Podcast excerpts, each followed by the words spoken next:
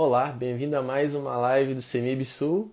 E aí hoje a gente vai falar sobre casamento, divórcio e recasamento, um tema polêmico aí tem várias doutrinas diferentes sobre esse assunto.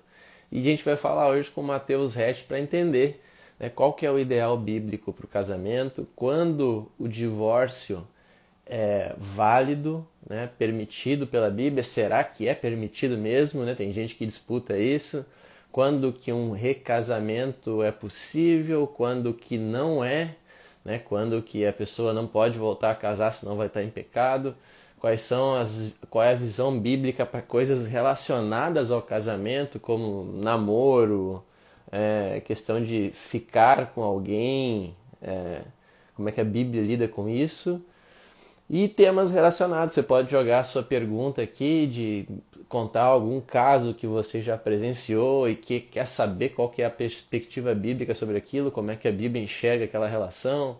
Às vezes tem relações complicadas de gente que já casou e teve traições e perdoou e voltou. Tem adolescentes, talvez, no seu ministério que estão pensando em casar e tem várias dúvidas. Então, pode jogar suas dúvidas aí, suas situações, seus casos de família e aí a gente vai discutir aqui para enxergar qual que é, procurar qual que é a melhor perspectiva bíblica para encarar essas, essas situações né, que acontecem na vida.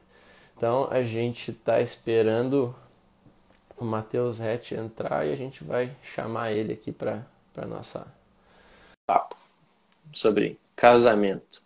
E aí depois você pode enviar isso aqui, compartilhar com outras pessoas também que tem dúvidas sobre o assunto, que você conhece. E aí, Matheus, tudo bem? Como é que tá? Tudo tranquilo? Tudo tranquilo. O enquadramento aí tá, tá certinho. Tá certinho? Tá certinho, a luz tá boa. Tô ouvindo só um tá cachorro aí que tá insistindo em é, participar é a, da É a natureza, né, cara? É, criação querendo participar aqui é, da nossa live. É, a gente pode lembrar dos velhos tempos, quando a igreja era no campo, nos cemitérios, devia ter muito latido na hora dos cultos. Devia, devia nos bate-papos teológicos deles. É... Devia. Mas, Matheus, é, hoje o nosso bate-papo é sobre casamento e divórcio, que é um tema que sempre que surge nas aulas gera bastante dúvida, e não só dúvidas teológicas, ó o cachorro, mas também bastante situações assim de que ah, eu tenho um parente, tenho um conhecido que viveu isso e aquilo, separou e voltou, como é que como é que fica isso biblicamente? Então a gente decidiu abrir essa janela aqui. Quem tiver dúvidas pode ir jogando aqui no chat. Mas antes da gente discutir os problemas sobre casamento, será que esse divórcio, separação e recasamento, vamos tentar entender biblicamente qual que é o propósito de Deus para o casamento. Então, qual é a ideia, o plano ideal do casamento quando Deus concebeu essa ideia? Quando a gente vê a, o, a origem do casamento lá em Gênesis, a gente vê que é para que é, o homem pudesse cumprir a sua missão acompanhado e, e com o auxílio necessário e com, vamos dizer assim, de certa forma, é completo, tá? Então, Deus ele dá uma determinação para o homem que ele cultuasse a Deus e que ele protegesse a criação do mal, né? Então, isso a gente vai ver lá em Gênesis capítulo 2, quando a, a Deus ele, ele, ele cria, coloca no jardim e fala cultivar e guardar no original, no texto hebraico ali está falando sobre prestar um culto a Deus e proteger o jardim. E logo em seguida, Deus vê que o homem não ia fazer isso bem sozinho, então ele cria a mulher, ele institui o casamento para que o homem, então, junto com a mulher, pudessem cumprir a missão que Deus tinha dado a eles. Então, uma coisa que, que eu acho que é importante é que o propósito inicial do casamento nem é felicidade, nem é a agora sim eu vou ser feliz, agora eu vou ser realizado, agora eu vou ter alguma coisa. O propósito original do casamento é uma parceria em cumprir, em fazer aquilo que é a missão dada por Deus ao ser humano e que Deus queria que isso fosse feito é, em conjunto. Né? A partir disso, a gente vai ter a, as ordens de Deus sobre multiplicação, sobre povoar a terra, que faz parte da missão de Deus, aquilo que Deus queria que acontecesse é, no mundo. E o que nós vamos observar ao longo do, dos demais textos bíblicos que tratam da questão do casamento, principalmente os textos do Novo Testamento, quando vão comparar é, o casamento de homem e mulher com a, a, união de Cristo com a igreja, aí nós vamos perceber que a função do, do casamento é, de alguma forma, refletir aspectos do relacionamento de Deus com o ser humano. Então, também não tem como função primária a felicidade do casal e ser feliz e ser realizado, mas em que as pessoas, o homem e a mulher, o casal ali dentro da relação de casamento, consigam experimentar aspectos do relacionamento de Deus e possam assim ser santificados, para serem melhorados. Então, a, a felicidade torna-se um subproduto do relacionamento e não o alvo ou o foco, né? Como praticamente todas as coisas na Bíblia, não existe nada na Bíblia que o objetivo central é felicidade. Felicidade, toda vez que a gente busca felicidade, a gente não consegue alcançar, né? Quando a gente busca é, é, fazer o que deve ser feito, em alguns desses casos, a gente, além de ter o objetivo alcançado, também tem a felicidade como consequência daquilo ali. Mas não é o alvo. Por isso que o tempo inteiro, quando a Bíblia vai tratar das questões e dos problemas relacionados ao casamento, nunca é, ah, se você não está feliz, então separe. Se você está com um problema, então uh, separe. E, e, e, nada nesse sentido. Uhum. Então, isso já contraria uma mentira cultural que a gente tem, que os cristãos compram, de que a finalidade do casamento é a felicidade. Não. A finalidade do casamento é servir a Deus, representar um relacionamento que Deus tem com a igreja, nos ensinar coisas e talvez ter como efeito colateral também felicidade, satisfação. Então é importante Isso. destacar. O Léo Pereira colocou que, se puder, falar um pouco a respeito da poligamia no Antigo Testamento. Então, já que a gente está indo na questão de que a Bíblia fala sobre casamento, como é que fica no Antigo Testamento Deus ter permitido um homem casar com várias mulheres, por exemplo? Isso era, era uma coisa que vale para hoje ainda? Como é que Deus tinha em mente naquela época permitindo isso? Quando Deus ele, ele cria, ele institui o casamento, o propósito inicial é monogamia. Né? Tanto que Deus não cria várias mulheres para Adão, cria uma mulher. E quando vem a, a, a orientação sobre casamento, ainda também em Gênesis 2, é deixa o homem, pai e mãe, se une à sua mulher e os dois se tornam uma só carne. Então, esse é o propósito inicial de Deus para o ser humano. Quando o pecado entra no mundo, existem várias coisas que Deus criou originalmente para ser de um jeito que acabaram sendo corrompidas, tá? É, e algumas dessas coisas que foram corrompidas, elas continuavam sendo, continuariam sendo pecado e não deveriam ser praticadas, e Deus ele vai lá e proíbe taxativamente vários comportamentos humanos é, é, que surgem decorrente do pecado. É, mas alguns outros comportamentos distorcidos, Deus ele não taxa como pecado. Deus ele, ele tolera dentro ah, do desenvolvimento cultural, da fase, ah, ah, vamos dizer assim, é, que a humanidade está nela, está inserida nela, apresenta um caminho de restauração, um caminho de ideal, de o que, que é que ele realmente espera que aconteça ao final desse processo. E uma dessas coisas é o casamento. Então Deus ele tolera a poligamia, ele nunca taxa a poligamia como pecado no Antigo Testamento, ele nunca proíbe a poligamia de acontecer, mas ele vai deixando claro que o propósito central é monogamia. Tanto que nós vamos ver já na época dos profetas a monogamia como sendo o, padrão é, é, é, do casamento dos judeus, e a gente vê na época de Jesus que a poligamia praticamente tinha terminado em Israel. Ainda haviam judeus que eram polígamos. Em algumas outras partes do mundo, principalmente na região ah, da época da Babilônia, que hoje seria o Iraque, ou, ou na parte da Arábia, é, que ainda é a Arábia Saudita, mas os judeus que moravam em Israel e os judeus que moravam no Império Romano, dentro da esfera de influência do Império Romano, eles já eram é, monogâmicos, já tinham adotado a monogamia como a única forma, porque eles já tinham entendido que esse era o propósito original de Deus.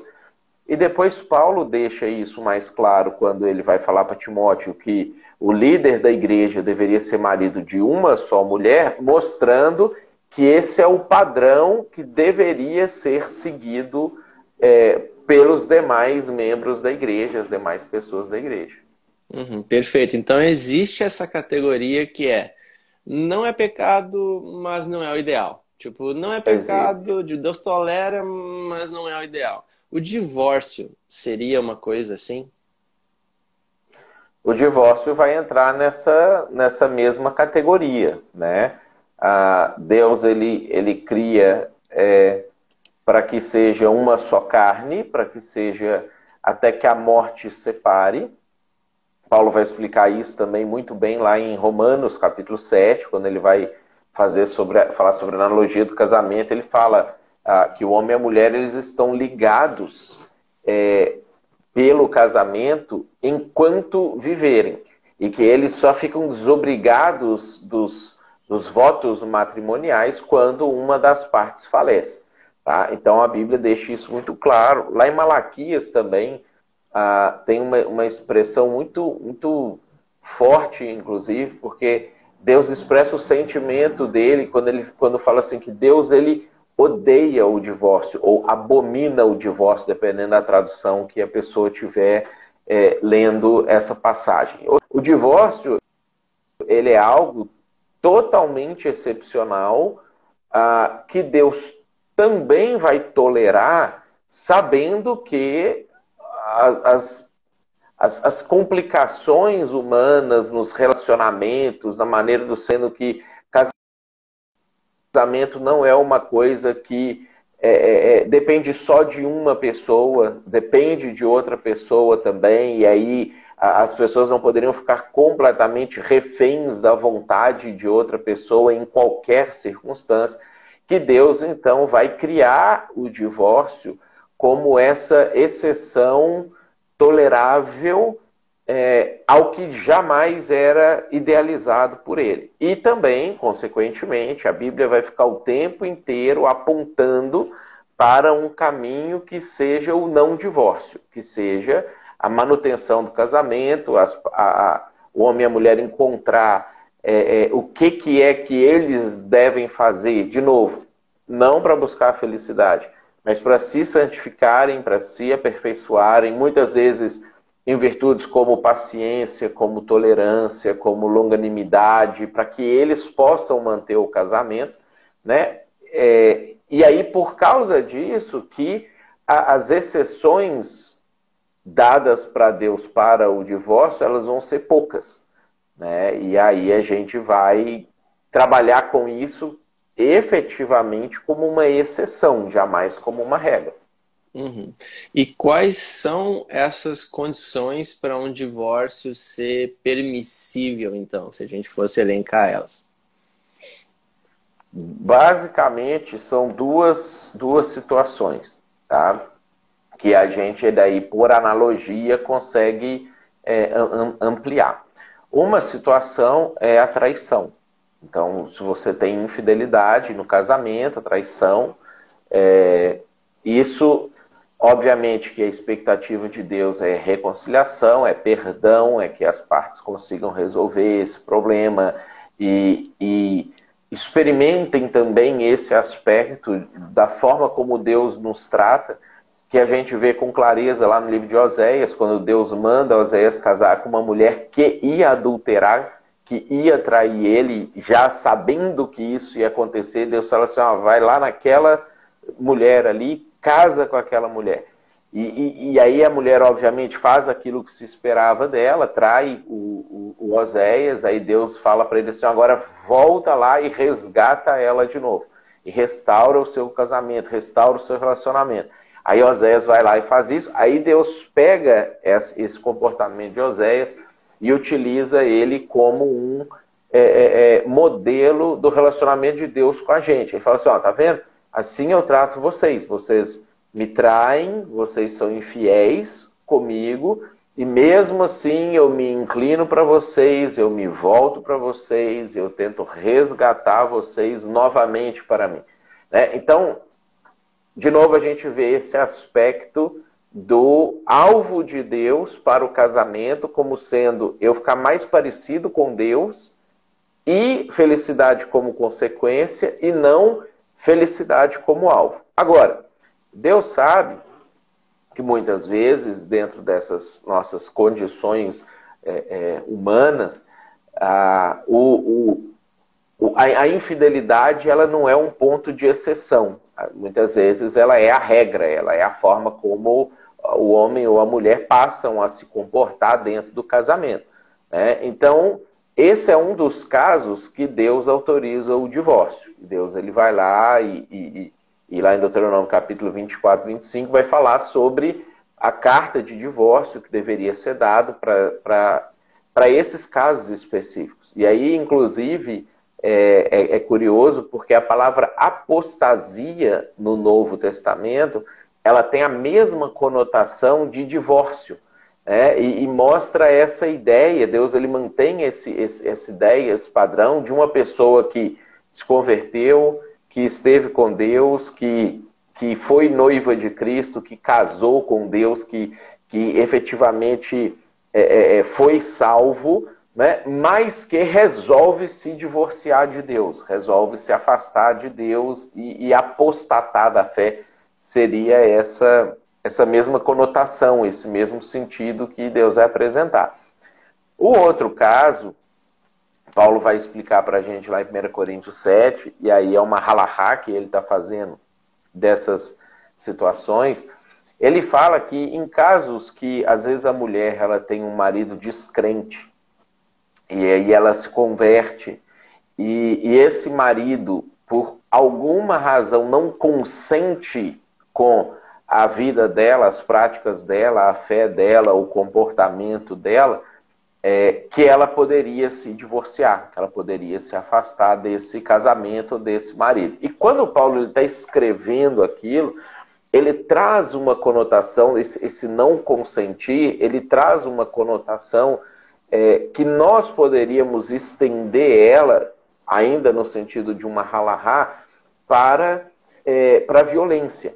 Né? Porque qual que era a forma que o, que o marido teria naquele momento de controlar a fé da esposa, ou proibir ou impedir.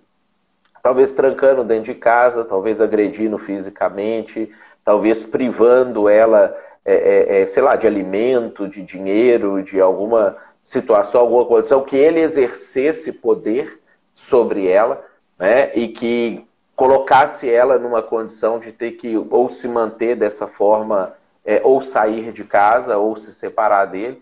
Né? Então, nós vamos ver que as situações de violência ó, ou de, é, é, é, vamos, vamos colocar assim, ordens injustificadas, né? comandos injustificados que inviabilizem o, o, o relacionamento, a convivência, a segurança é, é, é, da mulher também seriam fatores passíveis de divórcio que permitiria que a pessoa se divorciasse. Então, a gente vai ver que Deus ele vai entender, obviamente, todas essas disfunções de relacionamentos que existem no nosso mundo e, consequentemente, tentar é, é, é, tolerar, vamos dizer assim, ele vai tolerar que o ser humano saia do ideal e então, de alguma maneira, consiga é, ficar o melhor que é possível mesmo que ele não consiga mais alcançar aquilo que é o ideal de Deus. Ótimo, Matheus. O Gideão comentou aqui, halahá, como é bom fazer o semib. Se você não entendeu o que é uma halahá, a gente tem uma live aqui anterior que a gente comenta sobre o que é isso. e faça o seminário, aí você vai entender totalmente o que, são essas halahás que os, os rabinos e, e, teólogos judeus faziam e que Paulo faz nas cartas dele. Mas, Mateus, é, então são duas situações a, que permitem o divórcio: uma traição e a questão de abuso ou de questão de violência física ou outros tipos de abuso injustificado que o marido comete meio que cruelmente contra a esposa ou vice-versa. Mas a questão é o que, que se, se a gente fala em traição, o que, que é considerado uma traição? Ela tem que ter o ato sexual ou daqui a pouco eu tá conversando de uma certa forma com uma pessoa no meu WhatsApp já é uma forma de traição se eu estiver demonstrando ali uma disposição para, sei lá, cometer alguma coisa, mesmo que eu não tenha tido o ato sexual. O que, que é uma traição? O que, que caracteriza nesse sentido? Pois é, aí depende de o, o complemento da sua pergunta. Se você vai falar sobre uma traição para um divórcio e um novo casamento, ou se você está falando só para um, um divórcio. Tá? Uhum. A, a, a, conversa inapropriada por si só já é uma traição, já é uma quebra de confiança, já é algo que.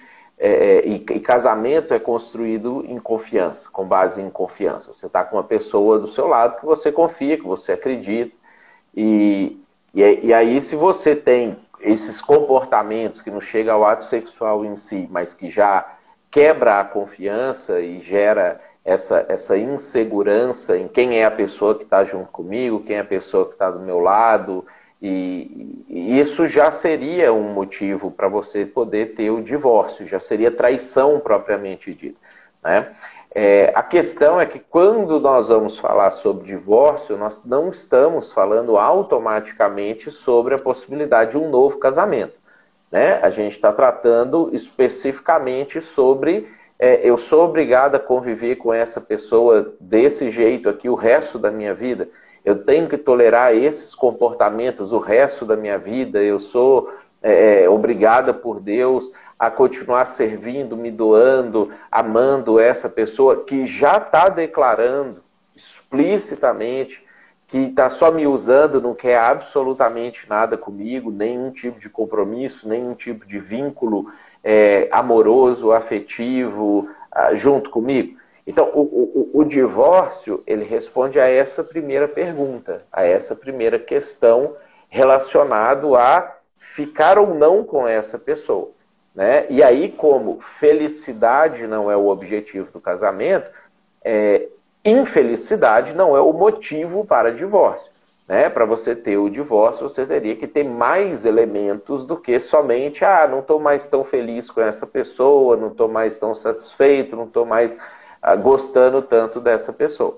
Né? Agora, casar de novo aí seria uma outra, uma outra circunstância, que aí sim a gente teria que ter um envolvimento sexual para poder ter autorização para isso. Uhum. Então, existe uh, que, questões que permitem um divórcio, eu e me separo da pessoa legitimamente, mas que não permitiriam um recasamento. Recasamento apenas no caso de uma traição que envolva ato sexual do meu cônjuge com uma outra pessoa. Só nesse caso que eu posso recasar depois e estou desobrigado daquele contrato de casamento. Só nesse caso. Quando Jesus está sendo questionado sobre a questão do divórcio, é, lá em Mateus capítulo 19, eles perguntam para Jesus a respeito disso. Eles falam assim: ah, é, é, é correto o homem divorciar da sua mulher? Né? Jesus vai lá e diz assim: não, não, não é correto. Vocês não viram o que, que Deus disse desde o início? Né? Que o homem se separa de sua família, se une à sua mulher, os dois se tornam uma só carne. Então, o que Deus uniu, não separe o homem. Então, Jesus ele especifica essa questão de o divórcio não deve ser praticado. Aí eles fazem a pergunta para ele: então, por que, que Moisés permitiu da carta de divórcio. Aí Jesus começa a explicar. Ele permitiu da carta de divórcio por causa da dureza do coração de vocês. Então, foi essas questões que a gente abordou aqui anteriormente. Existem questões de dureza de coração que inviabilizam o casamento de continuar, o relacionamento de, é, de seguir adiante. É, Jesus ele vai exceção, ele fala assim, aquele que se divorciar da sua mulher, não sendo por causa de relações sexuais ilícitas, e casar com outra comete adultério. Porque o que, que Jesus ele está explicando aqui? O, o divórcio, por si só, propriamente dito, ele não anula o casamento. Ele não anula o compromisso que foi feito de vou ficar até que a morte me separe dessa outra pessoa. Tá? O, o, o, o divórcio propriamente dito, ele é só uma permissão de, ok, essa parte aqui inviabilizou o, o relacionamento de continuar, de, o, o convívio de se manter, o convívio agora ele é perigoso, ou ele é, é intolerável, ele é insuportável por causa de situação A, B, C ou D. É, mas, diante de Deus, você ainda é casado com essa pessoa. Mesmo que você não vá viver com ela mais, mesmo que você não vai se relacionar com ela mais, a, o vínculo não foi desfeito. Então, se você vai lá e casa com outra pessoa, você está adulterando, você está quebrando o vínculo que você assumiu com aquela primeira pessoa. Então, Deus, ele é, é, é, é separa as coisas, vamos dizer assim. Aí Jesus fala assim: qual que é a exceção disso? A não ser que a outra parte tenha feito isso. E você tenha, então, se divorciado, se separado da outra parte, porque ela tenha quebrado esse vínculo. Né? Então, ele cria essa cláusula de exceção quando ele diz: aquele que se divorciar da sua mulher, não sendo por causa de relações sexuais ilícitas, e casar com outra comete adultério. É, aí ele vai lá e abre uma exceção para que o divórcio e o novo casamento possa acontecer. É, e, e, e aí, então, de novo, nós temos o divórcio é uma coisa, o novo casamento é outra.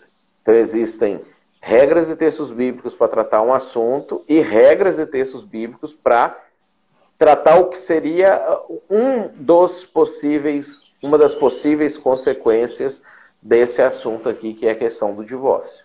Perfeito, ficou bastante claro, Matheus. Mas daí a questão agora que a gente está falando de traição, como é que a gente lida biblicamente com uma traição? É uma traição já, né, uma traição onde houve é, a, o contato sexual do, do teu cônjuge com uma outra pessoa. E a pessoa já ganha o direito de pedir um divórcio quando isso acontece e está livre para recasar, ou ela pode de repente perdoar e aí, digamos, passou esse momento de pedir divórcio, entendeu? Depois daqui a pouco ela se irrita com a relação e quer pedir divórcio, mas enfim, já não tem mais as condições. Como, como é que fica essa questão de traição, perdão de traição e, e, e, a, e a, questão do, do, divórcio? Daqui a pouco eu traí, passou um tempo, perdoei, depois eu quero divorciar. Como é que eu lido com isso que acontece muito em relacionamentos? Uhum. É, quando, quando Jesus ele, ele fala sobre isso, ele vai explicar, né? Que é por causa de relações sexuais ilícitas. Então, a, pessoa teve a traição, aconteceu a traição, a parte inocente, nesse momento, ela pode tomar a decisão dela. Se ela acha que aquilo é tolerável, não é tolerável, se ela consegue perdoar, não vai conseguir, se ela vai conseguir manter o relacionamento depois dessa situação, não vai conseguir. Então, nesse momento, a pessoa tem a possibilidade de escolha.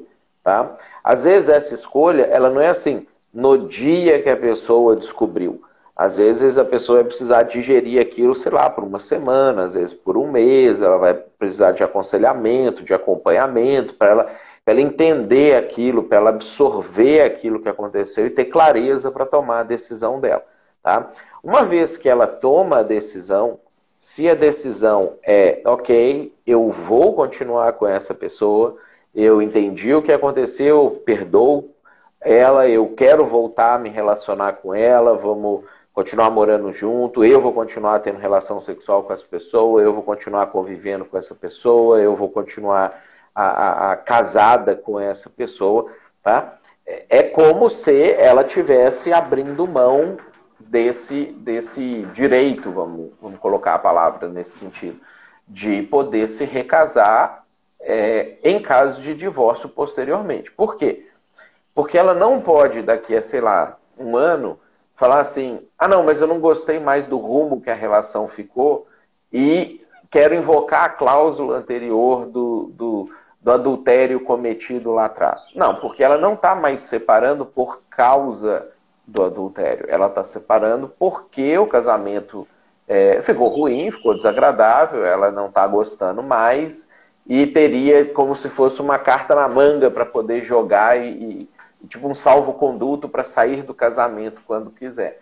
Né? Então a, a causa da separação já não seria mais a traição cometida. A causa da separação seria uma insatisfação outra, é, qualquer, é, que aí então isso inviabilizaria essa pessoa de estar casando novamente.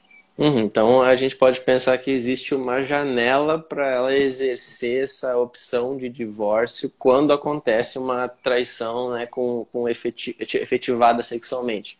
Se passou e ela resolveu não exercer e seguir com o relacionamento, ela não pode mais invocar isso como motivo de divórcio. Isso aí, isso aí. Entendi. E, Matheus, agora falando não só sobre casamento, não sei, o pessoal pode jogar dúvidas que tiverem aqui, né? Uma, um assunto relacionado ao casamento é a questão de namoro. Namoro, namoro e noivado, vamos colocar assim.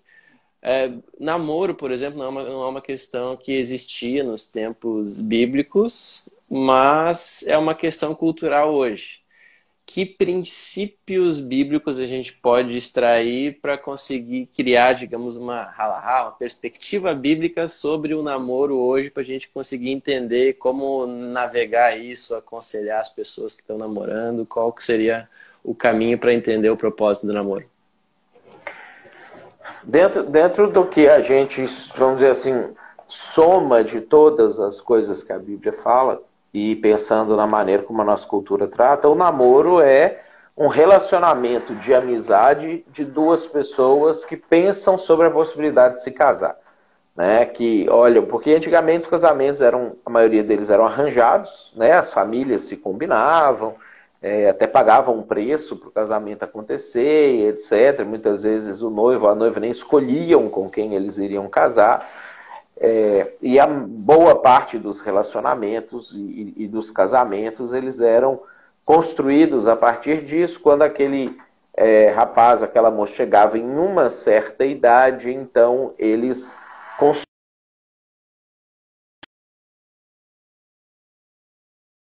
Hoje que a gente vive nesse contexto de é, que as pessoas é que tomam a sua decisão e que escolhem, a, a decisão passa a ser o, o, vamos dizer assim, a vontade das partes. Então, antes era a vontade dos pais. Os pais viam se eles tinham interesse ou não naquilo ali acontecer. Agora são as pessoas que veem se elas têm interesse ou não ah, naquilo acontecer. E aí cada pessoa vai julgar isso da sua maneira, a partir da sua visão, da sua percepção, vai avaliar questões econômicas, questões educacionais, questões de afinidade, etc., para tentar fazer um juízo de valor se vale a pena estar com aquela pessoa por resto da vida. Né?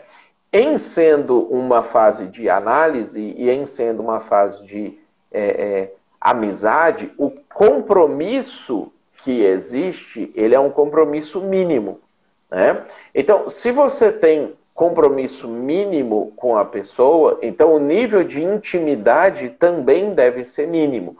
A, a intimidade ela deve avançar à medida que o compromisso avança. E o, a relação sexual é o ápice do compromisso, já que é o ápice da intimidade, que deve ser feito então quando as pessoas decidem que elas não vão usar uma outra para prazer pessoal, que elas não vão é, é, é, que elas vão assumir todas as consequências daquela relação, seja a nível de a procriação, se vier ter um filho ali, aquele filho vai ser criado dentro de um casamento, de um relacionamento estável. Uh, se é um vínculo emocional, aquele vínculo emocional vai ser suprido, a pessoa vai ter na outra pessoa a confiança de que aquela relação sexual ela é uma expressão de algo é, é maior que não simplesmente um desejo lascivo, alguma coisa nesse sentido. Então, o namoro ele surge como esse é, fenômeno da negociação que antes era feita pelos pais e agora passa a ser feita pelas próprias partes, pelas próprias pessoas em relação à consumação do casamento delas.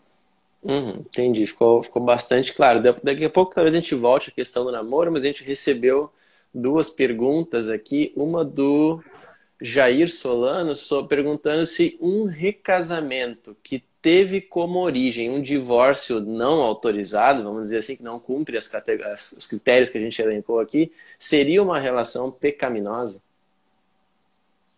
Sim, seria. Quando, quando Deus ele fala assim, aquele que se divorciar da sua mulher, não sendo em caso de relações sexuais ilícitas e casar com outro, comete adultério. E o que casa com a divorciada comete adultério, é, Jesus ele está definindo que aquela relação passa a envolver todas as partes. Tanto quem casa com um quanto quem casa com o outro. Tanto quem casa quanto quem é casado, vamos dizer assim. É, então, dentro dessa, dessa relação, dessa situação, é, a pessoa que é solteira, que pode casar, que tem liberdade de casar, é, ou que se divorciou por causa de uma traição e que pode vir a casar, novamente e escolher uma pessoa para se casar, não pode escolher para o casamento uma pessoa que seja divorciada por essa razão ou por qualquer outra razão que não essa, uma razão que não permite a ela o, o casamento, sob pena de também estar. É, é, porque porque vamos, vamos olhar nessa perspectiva aqui. Se você tem duas pessoas que são casadas, tá? E aí, essa pessoa que, o, o, o, homem, vamos dizer assim, ele sai e tem um relacionamento sexual com outra mulher que não a sua mulher, não é só o homem que comete adultério. A, a pessoa, a moça que tem relacionamento com esse cara, também está cometendo adultério. Então, um solteiro ter relação com uma pessoa casada, solteiro também está pecando. Uma vez que o, que o divórcio é não autorizado ele não anula os compromissos do casamento, o solteiro que chega para essa relação com a pessoa divorciada está ficando com uma pessoa que ainda diante de Deus está casado. Né? Então seria a mesma situação, mesma circunstância que ele é, é, é, é que se ele tivesse adulterando. Perfeito, perfeito. Então a gente tem uma outra pergunta da Joyce e ela pergunta o seguinte: se um casal que não é cristão, mas eles se juntaram, né, estão juntados, não se casam, não tem e tem filhos e constroem uma família e depois que fazem isso, eles aceitam Jesus e se batizam, eles precisam casar de novo ou por já ter construído família só toca o barco assim mesmo e vão embora? Eles precisam casar porque é, o, o juntar, o antigamente chamava de amaziar, amigar, né? hoje chama de união estável, a gente vai tendo a, os nomes diferentes para isso, às vezes regulações jurídicas para esses relacionamentos, não é casamento. Né? São duas pessoas solteiras que estão vivendo juntas, que estão tendo relações sexuais, que estão tendo filhas juntas, que estão, vamos dizer assim, assumindo todos os níveis de intimidade juntos, vários níveis de compromisso junto, mas ainda não fecharam o compromisso. Ainda não assumiram essa, essa posição final. Então, uma vez que a pessoa entende o evangelho, é muito importante que ela assuma todos os princípios é, é, é, divinos a respeito da vida do jeito que a vida deve ser vivida por um filho de Deus, uma filha de Deus. E isso vai incluir a questão do casamento. Então, não tem razão para essa, essas duas pessoas não se casarem. Não, vamos dizer assim, finalizarem o compromisso entre elas. Por quê? Porque quando a pessoa não casa, quando ela fica juntada, mas ela não, não oficializa aquela relação, ela ainda não está com os dois pés dentro do relacionamento ela ainda está, vamos dizer assim, com um salvo-conduto de, ah, se em algum momento eu quiser sair, eu me desgostar disso aqui, eu quiser sair fora, eu saio fora, eu posso. É, e aí entra uma outra questão que, que poderia estar, tá, é, é, que a gente pode embutir nessa pergunta também, que é a seguinte situação: Se uma pessoa vive assim, sei lá, 30 anos, juntado com outra pessoa, tem filhos com outra pessoa, uh, comprou casa, carro, vive a vida inteira viveu com essa pessoa, sem se casar, tá? E ao final desses 30 anos, ela decide assim: ah, eu não quero mais estar com essa pessoa. E, e, e, e se afastar dessa pessoa e casar com outra, ela pode fazer isso. Então, não é, não é uh, moral, é, é uma atitude que é imoral quando a gente olha nesse aspecto da pessoa ter usado a pessoa durante todo esse tempo, sem ter assumido definitivamente o compromisso. É, mas como ela não está casada com a, com a, pessoa, ela só está juntada com a pessoa, ela pode casar com outra pessoa.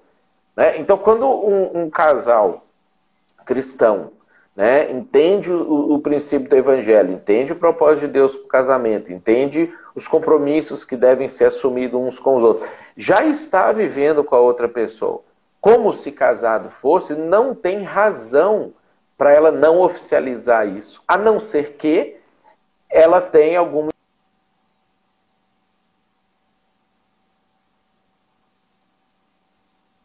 Acho que deu uma travada aqui. Não sei se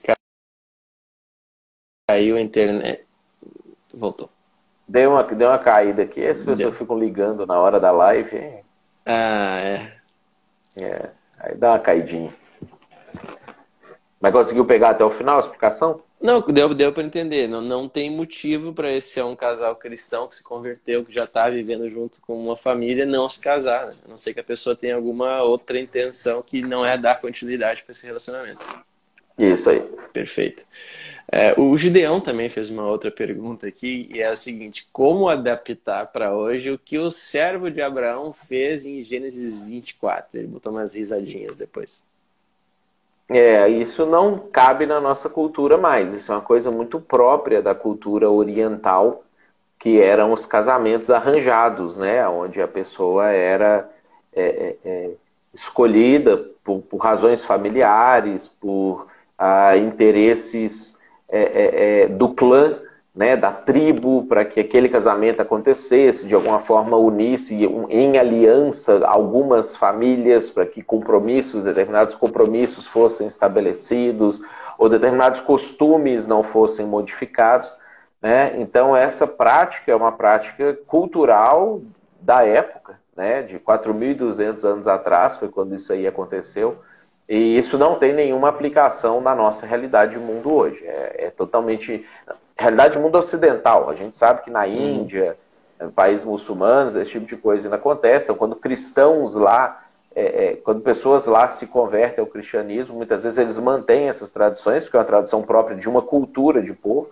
Né? Mas quando a gente fala do mundo ocidental, o mundo que a gente está vivendo, isso não tem aplicação nenhuma na nossa realidade mais. É como tu falou, essa negociação do laço matrimonial que o servo fez nessa cultura lá em Gênesis 24 é o namoro hoje, vamos dizer assim. Não tem mais essas é terceiras namoro, envolvidas, é muito mais os dois diretamente. É, é. Matheus, uma outra pergunta da Fernanda Chaves. Ela contou um caso aqui que ela falou que o tio dela traiu a tia dela e saiu de casa. Ela pergunta: Minha tia está livre para casar novamente? No caso, ele está morando com outra já está livre. Ela pode se divorciar dele e casar novamente com uma outra pessoa, porque aí ela encaixa naquela cláusula lá de Mateus 19 de divorciou por causa de relações sexuais ilícitas. No caso do marido dela, que abandonou ela para ficar com outra mulher. Entendi. Uma outra pergunta da Cláudia aqui, ela, ela falou: Eu casei uma vez, meu marido me traiu, nos divorciamos, eu casei de novo na igreja e ele também já está com outra mulher, mas eles não casaram. E aí, ele está em adultério? Ele, o marido, o primeiro marido dela, se for o caso, sim. Ele, ele está em adultério, porque a, a parte que, que pode, vamos dizer assim, se casar novamente é a parte inocente nessa situação, nessa relação. Uhum né? A parte traída. A parte que traiu, que quebrou a, a aliança, ela não tem é, a autorização de Deus para contrair um novo casamento. Então ela, vamos dizer assim, entre aspas, queimou a, a, ficha dela, que é a oportunidade que ela teve, e com a traição e, consequentemente, a separação da parte inocente para que a parte inocente fosse viver com outra pessoa, libera ele, é, libera ela para casar de novo, ele não. Então ele estaria em adultério. Uhum, então, entendi. Ele estaria em adultério e ela estaria livre para um recasamento, se ela quisesse. Ela está livre para um recasamento. Para um recasamento. É uma outra pergunta da Natália. Ela disse e, e quanto a quem viveu um relacionamento abusivo e nesse relacionamento o ex falava que tinha pensamentos em ter relações com outras mulheres e aí essa pessoa se divorciou dessa, desse cara que tinha esses pensamentos e ela tá e ele tá com outra mulher agora e aí ela já não sabe mais o que ela quer nesse caso ela tá livre para um recasamento tranquilamente e se divorciar Nesse caso, ela está livre porque ele está com outra pessoa. Ele então quebrou o vínculo, quebrou a aliança que uhum. havia entre eles. Né? Ele está em adultério e ela estaria livre para o novo casamento. Eu vi que o Mauri mandou um abraço ali, mandar um abraço para o Mauri também. Saudades, deve ter, sei lá, uns 15 anos que a gente não se vê. Lá de é, BH. Um salve aí para o Mauri. E aí uma outra pergunta. David perguntou: Eu e a Tanara, a esposa dele, estamos juntos há oito anos, temos um filho de dois anos e está chegando mais um. Não somos casados. Como é visto por Deus essa situação? Então, essa situação vai encaixar naquela, naquela questão do, do juntado, do amaziado, né? da união estável. Deus ele não considera isso como casamento. Né? O, o casamento, para ele ser é, é, é, é, oficializado, vamos dizer assim, ele precisa ser pactuado da forma como a cultura que a pessoa vive nela, nessa cultura, define como casamento. Então, a expectativa de Deus é que se case. É que então eles vão até o cartório, uh, resolvam. Hoje é muito fácil fazer isso, muito tranquilo fazer isso, em, em muitos casos até gratuito ou a taxa é, é, é muito baixa, né? e que eles oficializem esse relacionamento dentro da expectativa que Deus tem para o relacionamento. Já que eles têm toda a intimidade, que eles tenham todo o compromisso, que não fique um, um, uma possibilidade da pessoa um dia desistir, sair fora e deixar outra pessoa desamparada ou deixar outra pessoa é, fragilizada ou alguma coisa nesse sentido. Né? Então Deus, ele, a, a, ideia de Deus é que a família seja construída debaixo do casamento. Então, se por algumas razões isso não aconteceu, vamos dizer assim, na ordem adequada, e a gente sabe que o mundo que a gente vive ele é assim, a gente nem sempre faz tudo dentro do passo a passo como deveria ser. Uma vez que a gente entende isso, entende o evangelho, descobre essas situações, então a gente pega as questões que não estão ainda finalizadas e a gente conclui elas. Para, se eu tenho total intimidade, eu tenha total responsabilidade, total compromisso com a pessoa também. Uhum, perfeito, Matheus. E, e, já que você tocou nesse assunto, qual que é a diferença ou a relação entre o casamento no civil e o casamento religioso? Eles, os dois são importantes, só um que é o principal? Como é que a gente enxerga essa questão? Na nossa cultura brasileira, tá? A, o casamento no civil é a forma como toda a sociedade reconhece é, o casamento, que aquelas pessoas estão casadas. Então, a nossa lei não reconhece o casamento religioso somente como um casamento completo. Tá? Então, uma pessoa que casa só no religioso, não casa no civil, na legislação brasileira, para a sociedade e a comunidade que a gente vive dentro dela, ainda estariam em união estável, eles não estariam casados. Então, o casamento religioso na nossa cultura, ele passa a ser um, um, costume onde o casal que acredita em Deus e entende o que é o casamento perante Deus, vai oficializar esse relacionamento que eles oficializaram na, dentro da lei, da cultura do país, também diante das testemunhas da igreja, das pessoas que a, a a família na fé né, que vai reconhecer, entender, reconhecer, validar aquele casamento e vão fazer esses votos, vamos dizer assim, de maneira mais apropriada diante de Deus, dentro de um costume também que a igreja criou para poder oficializar isso. Né? Então, o, o, o, casamento religioso ele não substitui o casamento civil. O casamento, para precisar, vamos dizer assim, para acontecer propriamente dito, no Brasil, ele é civil. E aí o religioso é um complemento disso. E, e um pode ser uma cerimônia grande, pode ser uma benção, pode ser um, uma janta com, com, com, uma oração a respeito daquilo. Aí tem várias formas e rituais diferentes de fazer aquilo ali. Perfeito. E um, e um casal cristão que casou só no civil, ele está em pecado nesse casamento por não ter feito a cerimônia religiosa também?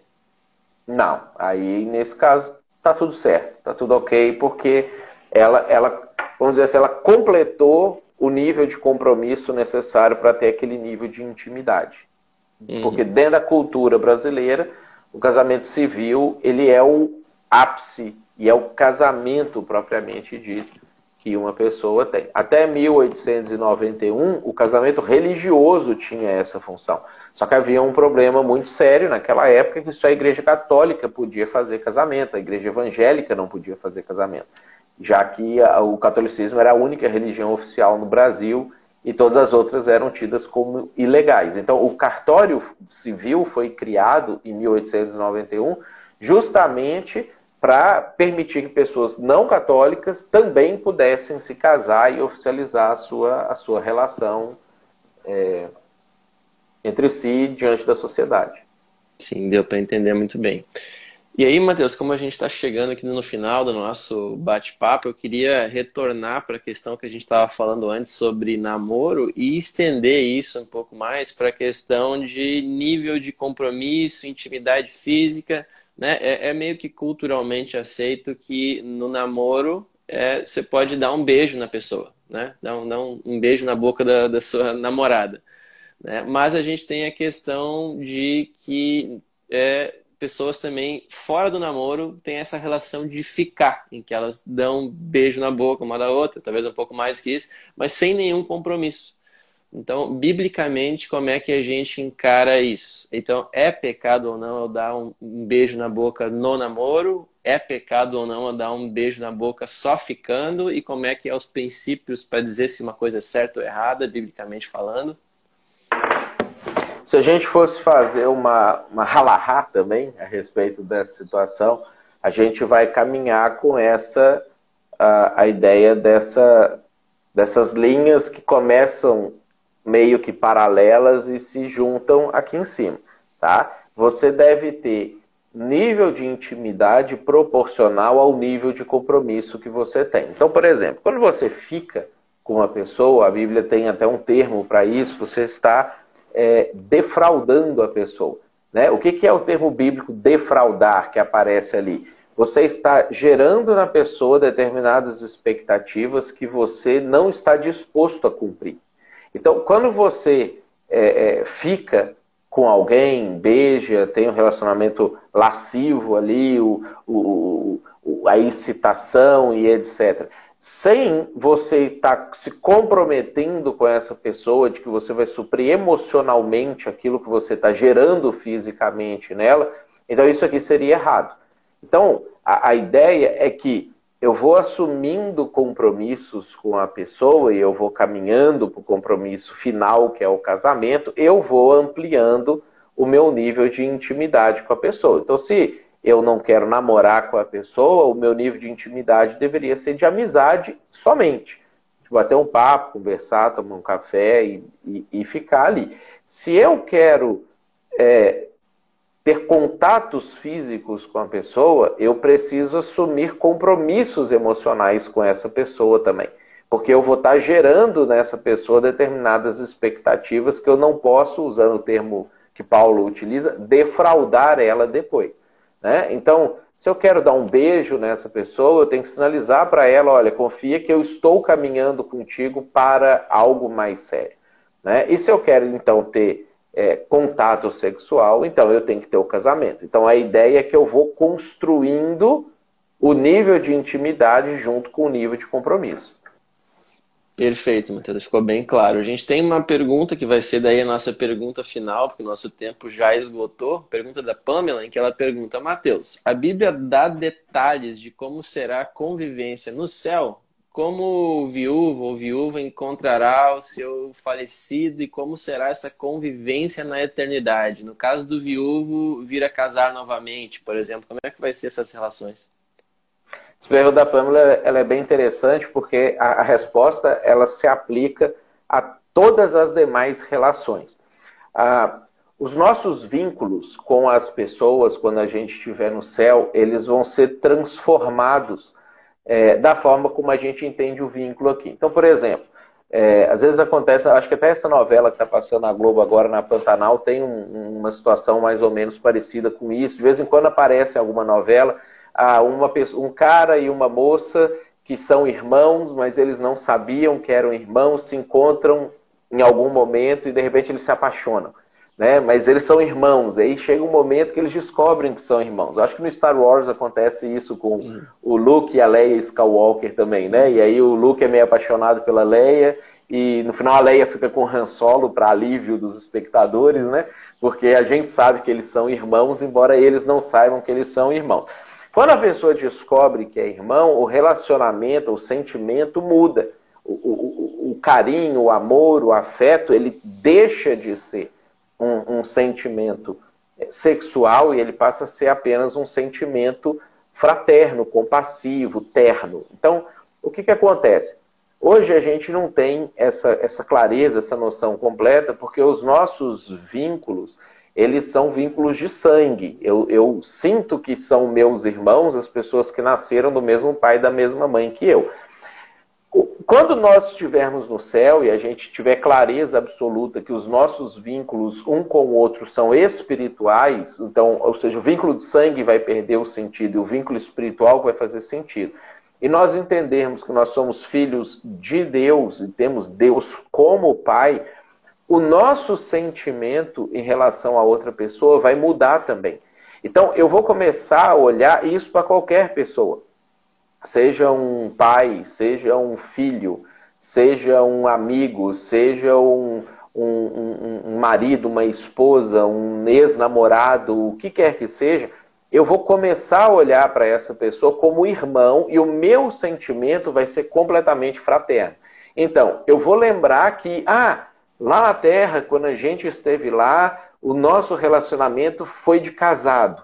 Né? Mas aqui o meu sentimento por você é de irmão, é, é, um, é um sentimento afetuoso de fraternidade. Então, eles até chegam a perguntar para Jesus um dia, eles falam assim: ah, é, fulano de tal é, casou com, com, a, com a mulher tal, e aí morreu, e aí casou com outra, e morreu também, casou com outro, morreu também. No céu vai ser Casado com quem? Com qual dos, dos cinco ou sete, eu não lembro exatamente o número, acho que sete, dos sete maridos que ela teve, que ela vai ser casada no céu. Aí Jesus explica isso, ok? Ela vai lembrar que no céu, lá, lá no céu, ela vai lembrar que na terra ela teve sete relacionamentos, sete casamentos, mas lá serão como os anjos, que não se casam nem se dão em casamento. Ou seja, o, o sentimento vai ser um sentimento de fraternidade, de amizade, de, de companheirismo, é, sem o constrangimento do envolvimento sexual, afetivo, é, é, esse, esse amor eros que a gente experimenta ele quando a gente está aqui na Terra. A gente vai experimentar só o amor ágape, que é um nível de amor dos vários níveis de amor que a Bíblia apresenta que existem para nós.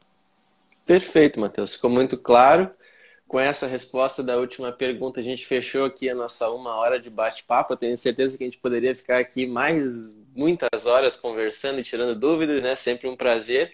Então eu agradeço a tua presença aí por compartilhar. Obrigado por compartilhar a tua sabedoria, respostas com a gente. Várias pessoas aqui elogiaram nos comentários também. Que joia. E Feliz quem... por isso.